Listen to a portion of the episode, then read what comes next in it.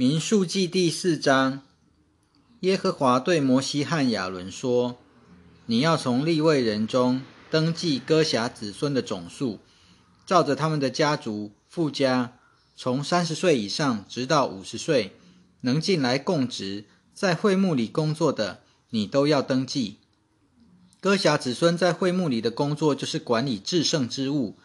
起营出发的时候，亚伦和他的儿子要进去。”把遮盖至圣所的幔子卸下来，用来遮盖约柜，又把海狗皮罩在上面，再铺上纯蓝色的布，然后把杠穿上。在橙色饼的桌子上，他们要铺上蓝蓝色布，把盘子、碟子、杯和垫酒的爵摆在上面。桌子上也必须有长线饼。在这些物件上面，他们要铺上朱红色布。再盖上海狗皮罩，然后把杠穿上。他们要拿蓝色布把灯台和灯台上的灯盏、剪子、蜡花盘以及为灯台所用一切盛有的器具遮盖起来。他们又要把灯台和灯台的一切器具都包在海狗皮里，然后放在台布上。在金坛上面，他们要铺上蓝色布，再盖上海狗皮罩。然后把杠穿上，他们又要把圣所里供职使用的一切器具都包在蓝色布里，再盖上海狗皮罩，然后放在台架上。他们要清除坛上的灰，把紫色布铺在坛上，又要把坛上供职使用的一切器具，就是火鼎、肉叉、铲子、盘子，都摆在上面，再盖上海狗皮罩，然后穿上杠。全营出发的时候，亚伦和他的儿子把圣所和圣所的一切器具遮盖完了以后，哥辖的子孙就要来抬，只是他们不可触摸圣物，免得他们死亡。会幕里这些物件是哥辖的子孙应当抬的。亚伦祭司的儿子以利亚撒的职务是看管点灯的油、芬芳的香、长线的素祭和膏油。也要看管整个帐幕和其中所有的一切，以及圣所和圣所的器具。耶和华对摩西和亚伦说：“你们不可把哥辖家族的派系从立位人中剪除。他们接近至圣之物的时候，亚伦和他的儿子要进去，指定他们个人当办的和当台的工作。你们要这样待他们，好让他们活着，不致死亡。”只是他们连片刻也不可进去观看圣物，免得他们死亡。耶和华对摩西说：“你也要登记格顺子孙的总数，照着他们的富家家族，从三十岁以上直到五十岁，能进来公职，在会幕里工作的，你都要数点。格顺人的家庭所做的事和所抬的物如下：他们要抬帐幕的幔子、会幕和会幕的盖。”以及盖在上面的海狗皮罩和桧木的门帘、院子的围子、院子的门帘、绳子以及一切使用的器具，有关这些器具所当做的，他们都要办理。格顺的子孙所有的事物，他们在一切当台的和当办的事上，都要照着亚伦和他儿子的吩咐。他们当台的，你们都要把职份分派给他们。这是格顺子孙的家族在会幕里所办的事，他们的职务要受亚伦祭司的儿子以他玛的管理。米拉利的子孙，你也要照着他们的宗族，按着他们的家世数点他们。从三十岁以上直到五十岁，能进来公职，在会幕里工作的，你都要数点。他们在会幕里的一切侍奉，他们的职务就是抬帐幕的木板。横栓、柱子和插座，院子的四周的柱子、插座、橛子、绳子，一切用具和使用的东西，他们当台的器具，你们要按着名字一一指定。这是米拉利子孙的家族在会幕里所办的一切事务，都受亚伦祭司的儿子以他玛的管理。摩西、亚伦和会众的领袖们，把哥辖的子孙。按着他们的宗族和富家，从三十岁以上直到五十岁，能进来公职，在会幕里工作的都数点了。按着宗族，他们被数点的共有两千七百五十人。这是歌辖家族被数点的人数，是所有在会幕里办事的人数，就是摩西和亚伦照着耶和华借摩西吩咐数点的。格顺的子孙按着他们的宗族和富家被数点的，从三十岁以上直到五十岁能进去公职，在会幕里工作的。按着他们的宗族和富家被数点的人，共有两千六百三十人。这些是格顺子孙的家族被数点的人数，是一切在会幕里办事的，就是摩西和亚伦照着耶和华的吩咐数点的。米拉利的子孙按着宗族和富家，从三十岁以上直到五十岁能进去公职，在会幕里工作的，都数点了。按着宗族，他们被数点的共有三千两百人。这些是米拉利子孙的家族被数点的人数，就是摩西和亚伦照着耶和华的吩咐数点的。被数点的立位人，就是摩西和亚伦以及以色列的众领袖，按着宗族和家世数点的，从三十岁以上直到五十岁可以进去公职，在会幕里做台物件的工作的。他们的人数共有八千五百八十人，照着耶和华借摩西吩咐的，把他们数点，个人按着自己所办的事和所抬的物件被数点，正如耶和华吩咐摩西的。民数记第五章，耶和华对摩西说：“你要吩咐以色列人，把所有患麻风病的、患漏症的。”以及因接触使人而不解的，都送出营外。无论男女，你们都要送出去。你们要把他们送出营外，免得他们玷污自己的营。这营就是我居住的。以色列人就这样行了，把他们送出营外。耶和华怎样吩咐摩西，以色列人就怎样行了。耶和华对摩西说。你要对以色列人说：无论男女，如果犯了人所犯的任何罪，以致得罪耶和华，那人就有罪了。他要承认自己所犯的罪，把亏负人的损失原数赔偿之外，另外加上五分之一给予他亏负的人。如果那人没有近亲可以把所亏负的赔偿给他，所亏负的就要还给耶和华，就是归给祭司。此外，还要献上为他赎罪的代罪公绵羊。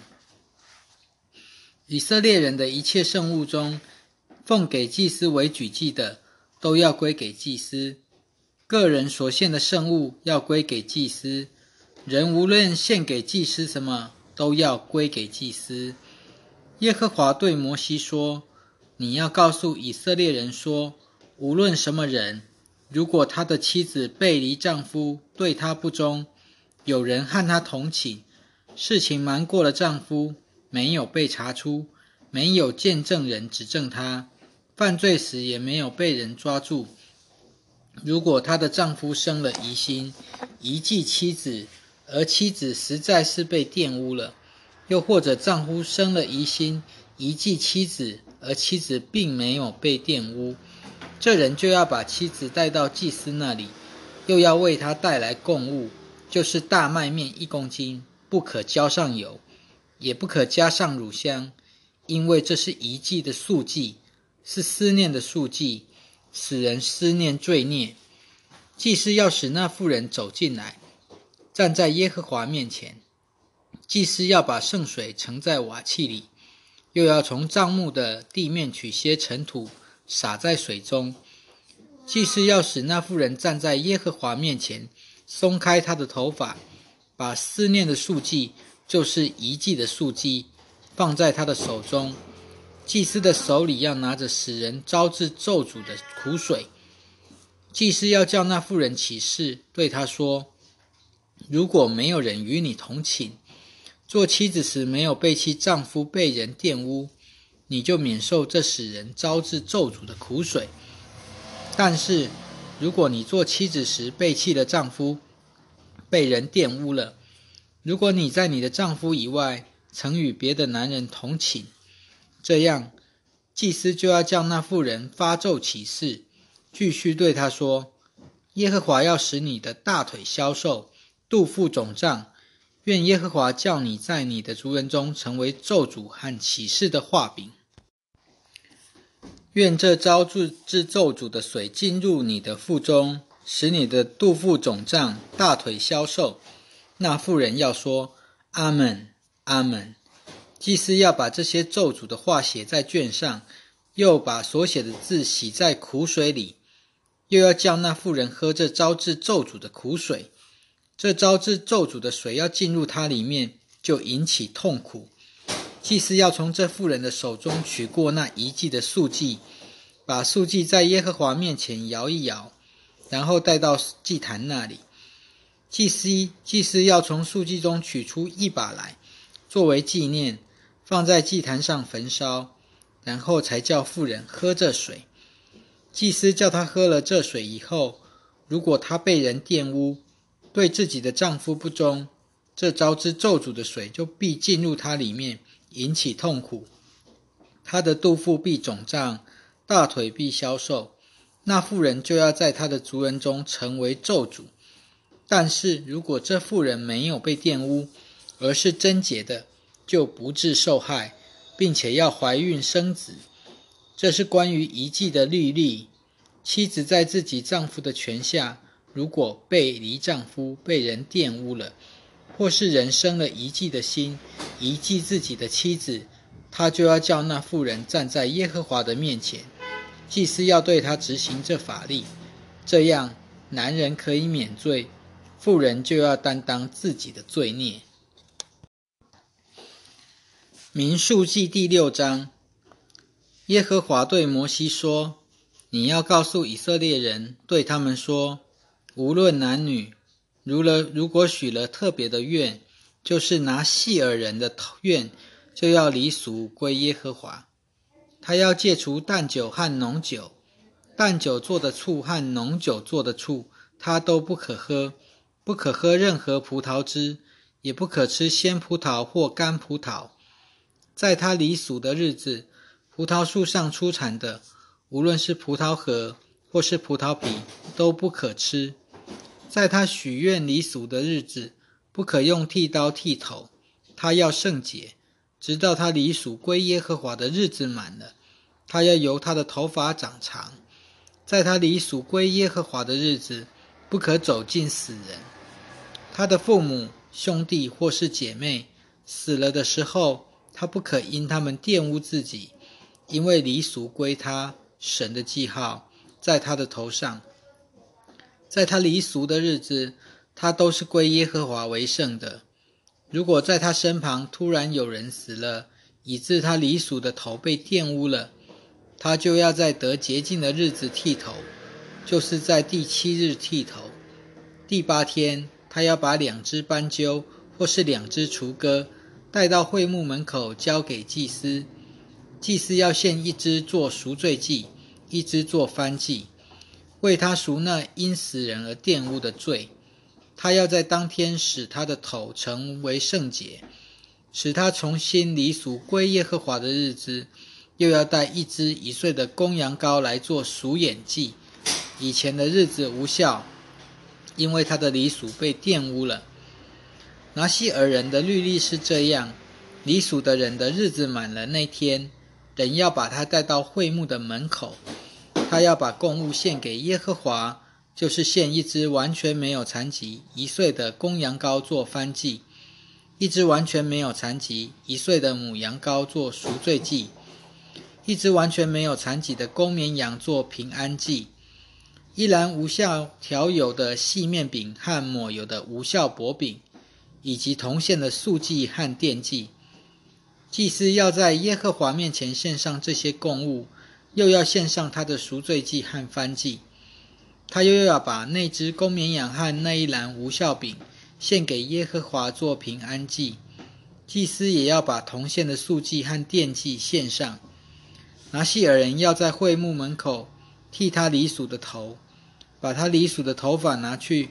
放在平安平安记下的火上，拿西尔人剃去了自己离属的头发以后，祭司就要取那煮过的公绵羊的一条前腿，又要从篮子里取一个无效饼和一个无效薄饼，都放在拿西尔人的手上。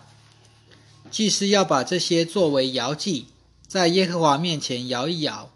这些和做摇祭献上的胸和做举祭的腿，同为圣物，归给祭司。然后拿西尔人才可以喝酒。许愿的拿西尔人的律例是这样：他献给耶和华的供物是照着他离属的愿，不是根据他手上所得的。他怎样许愿，就当怎样照着离属的律例而行。耶和华对摩西说。你要告诉亚伦和他的儿子说：“你们要这样为以色列人祝福，对他们说：愿耶和华赐福你，保护你；愿耶和华使他的脸光照你，赐恩给你；愿耶和华长脸垂顾你，赐你平安。他们要这样奉我的名为以色列人祝福，我也要赐福他们。”